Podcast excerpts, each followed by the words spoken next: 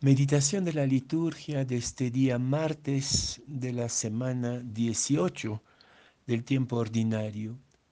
La primera lectura es del profeta Jeremías, capítulo 30, versículos 1 y 2, 12 a 15 y 18 a 22. El Evangelio de San Mateo, capítulo 14, versículos 22 a 36. Después que la gente se hubo saciado, Jesús apremió a sus discípulos a que subieran a la barca y se le adelantaran a la otra orilla, mientras él despedía a la gente y después de despedir a la gente subió al monte a solas para orar. Llegada la noche, estaba ahí solo. Mientras tanto, la barca iba ya muy lejos de tierra, sacudida por las olas porque el viento era contrario. De madrugada se les acercó Jesús andando sobre el agua los discípulos viéndole andar sobre el agua se asustaron y gritaron de miedo, pensando que era un fantasma. Jesús les dijo enseguida, ánimo, soy yo, no tengan miedo. Pedro le contestó, Señor, si eres tú, mándame ir hacia, hacia ti andando sobre el agua. Él le dijo, ven. Pedro bajó de la barca y echó a andar sobre el agua, acercándose a Jesús.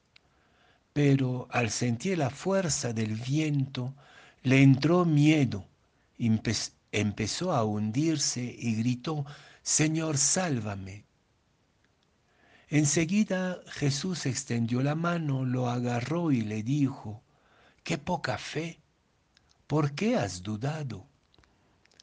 En cuanto subieron a la barca, amainó el viento. Los de la barca se postraron ante él, diciendo, realmente eres hijo de Dios.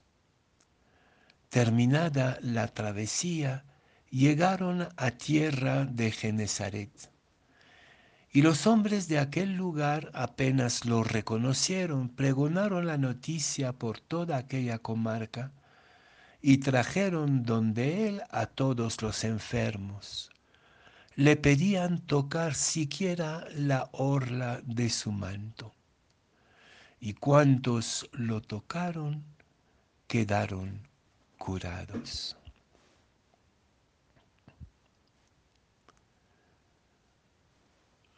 Los que, como nosotros, vivimos a la orilla de un lago grande, como es el Titicaca, o como sería el lago de Genezaret, sabemos perfectamente que no hay que entrar al lago a partir de las cuatro y media, cinco de la tarde, que es muy peligroso porque es el momento en que se levanta el viento y las olas son imparables. Me preguntaba al meditar este Evangelio, ¿por qué Jesús manda a sus discípulos solos a adelantarse hacia la otra orilla ya al anochecer, sabiendo él también que el lago es peligroso a esas horas? Y más asombro todavía me daba en la meditación el hecho que Jesús se iba exactamente en sentido contrario después de despedir a la gente, en vez de bajar al lago, sube al monte y pasa la noche orando. Hay como dos imágenes absolutamente antitéticas, opuestas de lo que supone el caminar del reino, la peregrinación de la fe.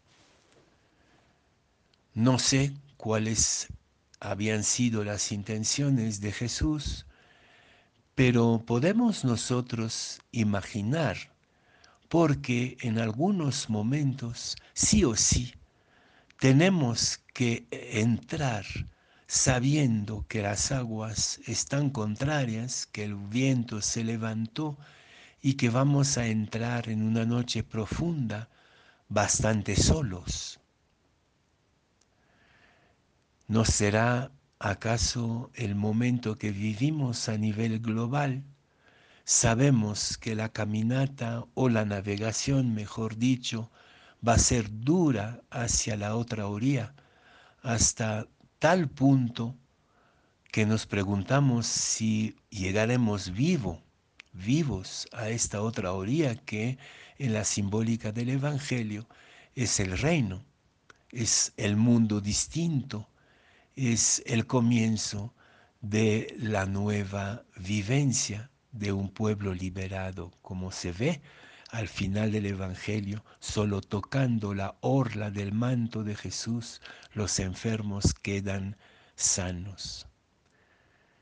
Si estamos empujados a entrar a las aguas turbulentas del mundo de hoy, al enfrentarnos con las grandes preguntas y dudas de hoy, incluso con las grandes crisis morales y espirituales de este tiempo. Y al entrar con valentía a estas olas y a esa noche, tenemos la impresión que Jesús se ha dado a la fuga, que se ha ido a, otro lugar. Pero me asombra y me sorprende todavía más el hecho que al amanecer, el amanecer también siempre se tiene que relacionar con, con la resurrección de Cristo. Al amanecer, Jesús alcanza a sus discípulos caminando sobre las aguas. Saben que las aguas son también en la simbólica bíblica el tiempo, el momento donde pareciera que el maligno nos está venciendo, que el mal está venciendo. Y Jesús va caminando sobre el agua. Y no vemos que al caminar se calma el viento, para nada. Sigue la tempestad, pero Jesús camina sobre la tempestad.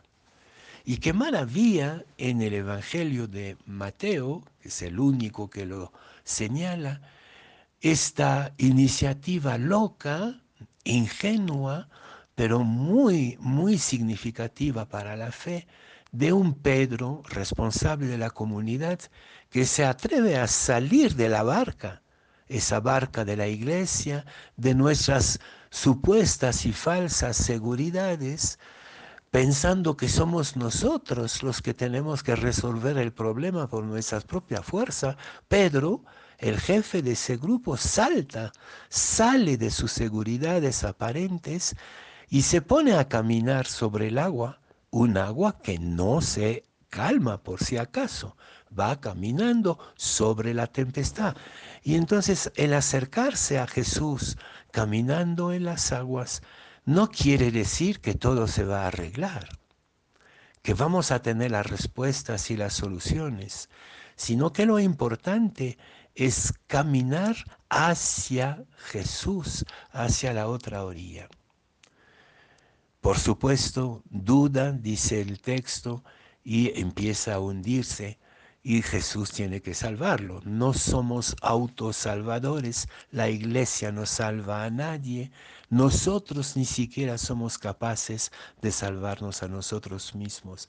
Necesitamos de la mano que nos agarra. Pero quisiera concluir esta meditación por una pregunta. En el fondo, ¿qué cosa es ser creyente? Es estar en la barca remando a contracorriente constantemente, pensando que todo depende de nuestros esfuerzos. Lo contrario de la fe es el miedo, es este temor que nos invade en este momento respecto al futuro. Y el corazón de la fe es la oración. Jesús se fue al monte, nos sorprendíamos de que se vaya justamente al otro lado, pero se iba en la noche a plantarse, a enraizarse en la oración. Y desde esta fortaleza de su oración va caminando sobre la tempestad. Creo que ahí está el secreto. No vamos a salvarnos por nuestras propias fuerzas. No vamos a resolver los problemas del mundo. Pero nuestra fe, anclada, enraizada en la oración, es decir, en la intimidad constante con Jesús, nos va a permitir caminar sobre el agua y encontrar en nuestra comunidad no ya una solución, sino una fortaleza y una unidad. El viento se amaina cuando estamos unidos en una comunidad orante y creyente. Y entonces si alcanzamos el comienzo de un mundo nuevo, la otra orilla.